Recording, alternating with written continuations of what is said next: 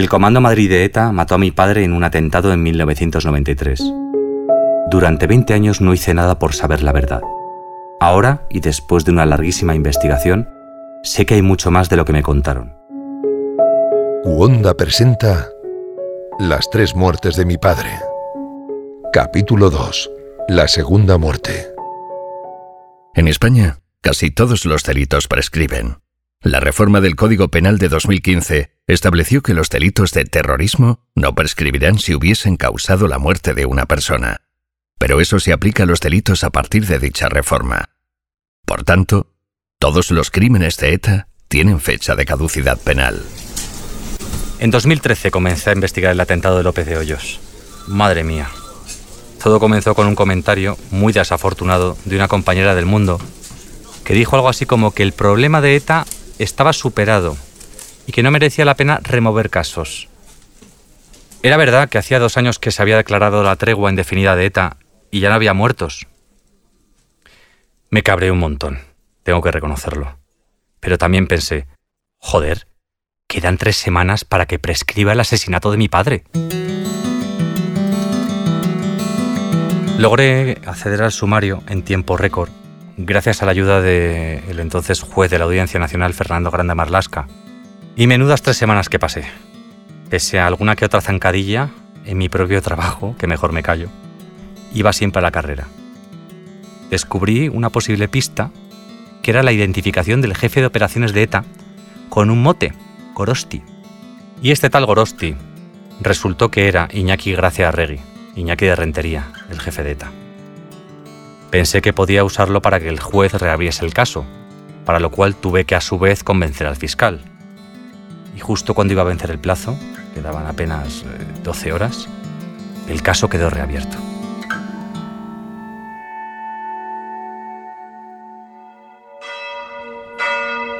El 21 de junio de cada año se celebra una misa en la sede del Estado Mayor de la Defensa, como tributo a las víctimas del atentado. Ese año como se cumplían 20 años de la tragedia, acudieron todos los familiares de las víctimas. Allí me planté puntual con el periódico debajo del brazo. Recuerdo que era viernes y me tomé el día libre para estar con mi madre y mis hermanos. Recuerdo que le dije a mi madre algo así como, mira, he parado la prescripción del atentado. Papá no va a morir otra vez. Después del homenaje me rodearon las viudas y los huérfanos. Estaban como locos muy desorientados, la verdad. Desde por la mañana habían estado escuchando por la radio y en los móviles la noticia de la reapertura del caso.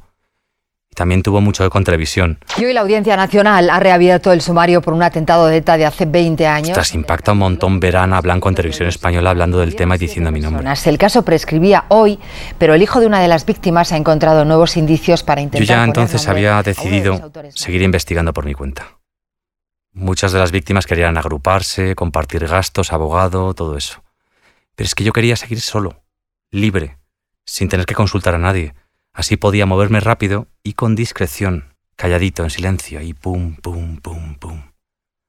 O sea que al final, sin tener apenas pistas, ni fuentes, ni apoyo de nadie, pues empecé a investigar de verdad. Localicé a algunos testigos gracias a la información del sumario y a Internet, pero la verdad es que no aportaron gran cosa. Luego pensé en hablar con algunos etarras que se encontraban en la llamada Vía Nanclares, es decir, estaban en prisiones vascas o cerquita, a cambio de su arrepentimiento y colaboración. Es que en eso consistía la Vía Nanclares. Llegué a hablar con tres de ellos y solo uno me ayudó de verdad. A las pocas semanas de su salida de la prisión de Zaballa en San Sebastián, estuve con Iñaki Recarte. Probablemente a muchos les suene porque estuvo promocionando su libro y concedió una entrevista a Jordi Évole. Un año antes, yo estaba sentado con él en un bar de comidas de Loyola en San Sebastián. La lógica que se vive aquí es la lógica de la guerra, ¿no? todo se hace muy impersonal, ¿no? Yo no he matado, ha matado ETA, ¿no? Y yo formo parte, es como el batallón que va a la guerra, tú disparas, bueno, pues, alguien habrás matado, pero no ha sido tú, ha sido el batallón, ¿no? Luego la vida, al a mí, te enseña que no, no puedes hacerlo tan impersonal, ¿no?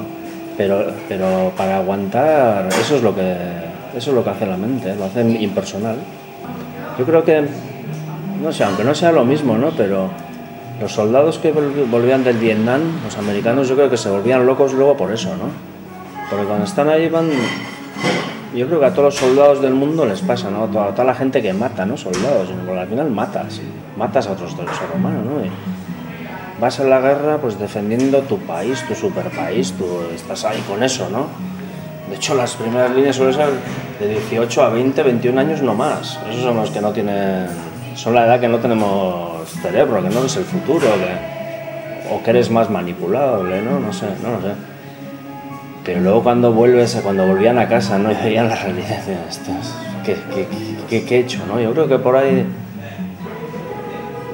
se volvían, se volvían locos por eso, creo yo, ¿no? No se aguantaban a ellos mismos, ¿no? Y, y aquí en otra escala otra diferente sucede lo mismo, ¿no? Impersonalizas, pero luego depende de la trayectoria mental que lleves en tu vida, ¿no? pues te surgen muchas preguntas y,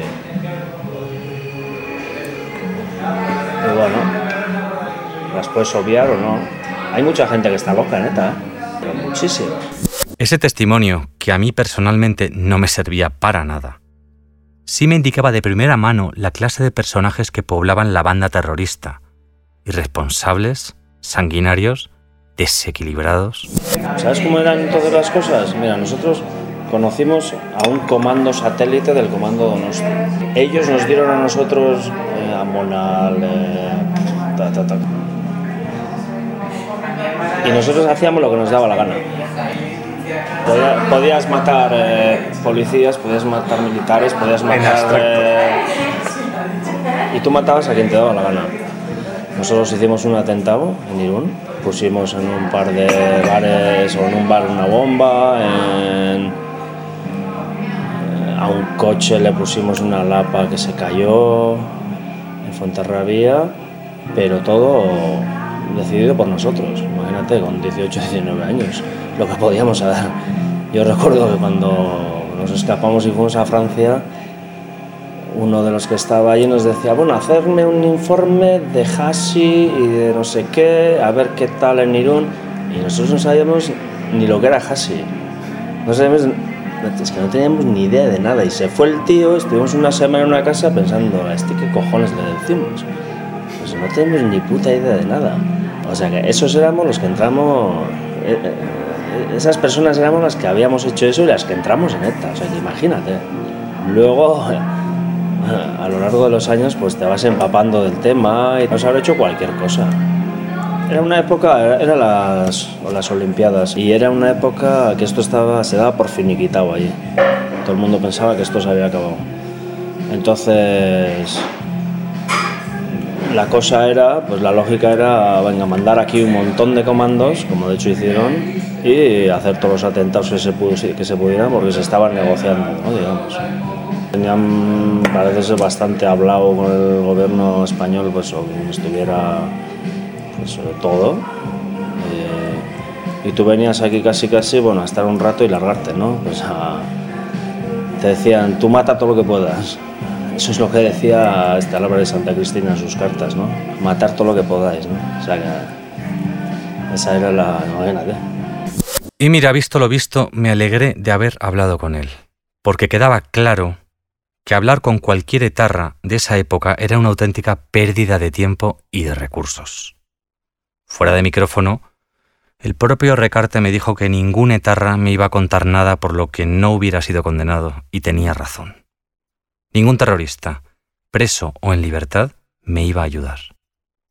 Así que dejé de intentar esta vía. Claro que volví a estar como al principio. No sabía por dónde tirar para recabar pistas y avanzar en esta investigación que estaba acabando conmigo.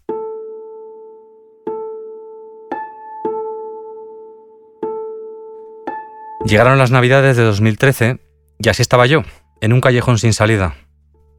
Y de pronto, la ayuda me vino como caída del cielo, en forma de una llamada anónima al teléfono de la redacción.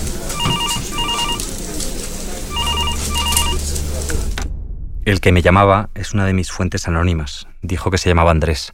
Probablemente es un nombre ficticio. Un ángel que me llamaba desde una misteriosa fundación de no sé dónde que no he podido identificar aún.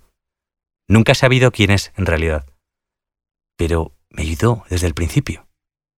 Durante años nos hemos visto en algunas ocasiones. Cuando venía a Madrid, siempre a escondidas. Mira, eh, en el centro de mm, documentación de la historia de la Fundación hay un montón de gente dedicada al estudio de, de las organizaciones.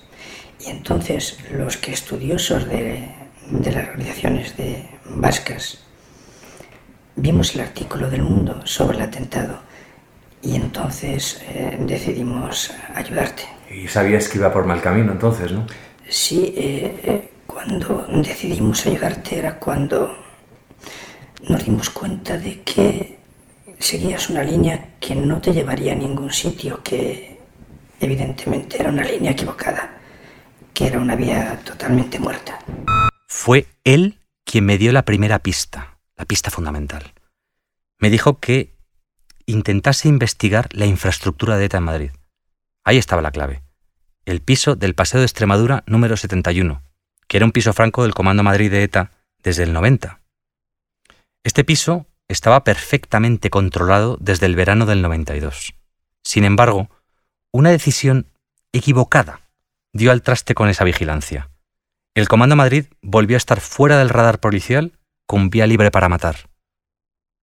Todo esto está publicado en los diarios de la época, en los años 90, pero solo alguien como Andrés, mi ángel de la guarda, había hilado y atado cabos. Mira, en el Centro de Documentación de la Historia hay montones de estudios sobre la organización terrorista ETA. Y esos estudios documentales sobre el terrorismo hay algo incuestionable y es la relación de un año con el otro, el año siguiente con el anterior y el anterior con el siguiente. Por lo tanto, los hechos del 93 tienen que tener una relación directa o origen en la actividad terrorista del año anterior, 1992. La base documentales solo figuran las investigaciones policiales de, de, de al piso del Paseo de Extremadura y la detención de Aldana Barrena. Por lo tanto, el piso del Paseo de Extremadura creemos que era un piso de infraestructuras de, del grupo terrorista y por lo tanto los años 1993 está totalmente vinculado con el año 1992. Alberto Aldana Barrena fue arrestado en Francia el 3 de octubre de 1992. Yo no tengo manera de saber quién ordenó su detención, pero fue una auténtica torpeza. Era el enlace del responsable del piso, o de la responsable del piso en este caso, María Jesús Arriaga, que huyó del país al enterarse por la prensa de que Aldana Barrena había sido detenido. Ese piso, el del Paseo de Extremadura 71, quedó abandonado. Y el comando, que había estado perfectamente controlado hasta entonces, salió del radar de la policía. Alberto Aldana Barrena es un refugiado antiguo como muchos otros y según las bases de datos de la Fundación, que son muy grandes y muy bien planificadas, creemos que era una persona que carecía de interés eh, jurídico penal. Se condena la vigilancia de ese piso porque, lógicamente, la detención de Alberto tiene que estar relacionada con ese piso. ¿Y por qué tiene que estar relacionada con ese piso? Pues la única relación o nexo que puede existir es que él tenga cierta responsabilidad en la infraestructura de ETA en la capital de España. Si la detienes a una persona y su responsable, el responsable de una infraestructura, toda la infraestructura lógicamente eh, desaparece como medida preventiva. Lógicamente se pierde ese punto nexo que vincula a esa infraestructura con el comando. Si desaparece la infraestructura, el comando puede utilizar otra infraestructura, pero no esa, con lo cual se le pierde la pista al comando. Es decir, se destruye la capacidad policial y judicial sobre ese comando. Todo esto que me contó Andrés lo confirmó mucho más tarde ya ante el juez, nada menos que el jefe policial de vigilancia de aquel piso. Tenían localizado el lugar donde iba a vivir el Comando Madrid entero en esa época, pero la detención de Aldana dio al traste con aquel control y los asesinos tenían vía libre para matar. Como dicen algunos veteranos policías amigos, si tienes una operación abierta y quieres que sirva para algo, no toques nada. Claro que la versión del que era entonces secretario de Estado de Seguridad, Rafael Vera, era otra muy distinta. Mantuve con él a finales de verano de 2016 una conversación que grabé delante de sus narices y que por su interés voy a utilizar. Yo insistes en la Aldana Barrena y no me acuerdo. ¿No te acuerdas? Sería Aldana Barrena, se revienta Me acuerdo del nombre, el porque era un tipo de- destacado de ETA. Pero no, pero no me Sí, acuerdo un de esa era un tipo destacado, pero que luego salió en libertad los, tras dos meses porque no había nada más, nada Vamos a contra ver. él en, en Oye, esa en, en Francia, en Francia, aun en los tiempos mejores ya, la decisión sobre las detenciones no era nuestra. Ni nosotros influíamos en eso. Tenía que ser una cosa excepcional, excepcional, por la vía política, que no recuerdo en este caso ninguna, para llegar. Yo tenía muy buena relación con la juez Lever y con la, la fiscal Stoller, eso lo conoceréis vosotros. Sí. Muy buena relación, me reunía con ellos con frecuencia. Tú haces alguna referencia a una reunión en París que no es tal cual la cuenta, pero es igual, no la voy a corregir porque me da igual. Pero eh, yo no influía sobre eso. Yo la ventaja que tenía es que la jueza conseguía que me mandase los papeles que me interesaban para que las fuerzas de seguridad españolas los analizasen antes. Antes llegaban por el conducto reglamentario y de esta forma me llegaban los papeles directamente por la puerta de atrás. A ver, ¿quién mentía? No me resultó difícil comprobar que en alguna que otra cosilla Vera era capaz de contarme una versión, digamos, adaptada, edulcorada de la historia. Así fue cuando hablamos, por ejemplo, de la Operación Ascoiti, uno de los muchos intentos de dialogar con ETA, que tuvo lugar justo en la época en la que mi padre murió asesinado junto con otros seis compañeros. Tú mencionas en tu reportaje a Azcoy. A Erroita Zubimendi no era nadie, te lo estoy diciendo yo. No era nadie. Pero a mí me permitía, cuando yo me reunía, que me reuní en dos ocasiones con Esnaola y con Fandó, en Burdeos, grabando las conversaciones, el CNI, el CSI de entonces, grabando, que lo tienen ellos grabado. Me permitía que luego un dispositivo de vigilancia que teníamos, de seguimiento, les, les siguiese y supiese los contactos que había. Es decir, era una torpeza tener un encuentro de esos sin eh, conseguir unos resultados de tipo policial. Si todo se pers- perseguíamos eso porque sabíamos que Azcoiti había sido el hombre de la logística en los tiempos de Iturbe a base. El tesorero. Que llevaba los zulos, Sí. la compra de armas y tal. Y entonces estábamos detrás de la entrega de esos zulos, de, la- de conseguir dónde estaban los almacenes centrales. Bien, la realidad es que el conocido abogado de Tarras Iñaki Nsaola estaba controlado desde los años 80. Joder, si incluso llegaron a reunirse en secreto los dos, el político y el abogado, en el 87. Está en la hemeroteca del país. Según Vera, la operación Ascoiti, en el 93, se monta para tenerlo controlado. Sí, claro.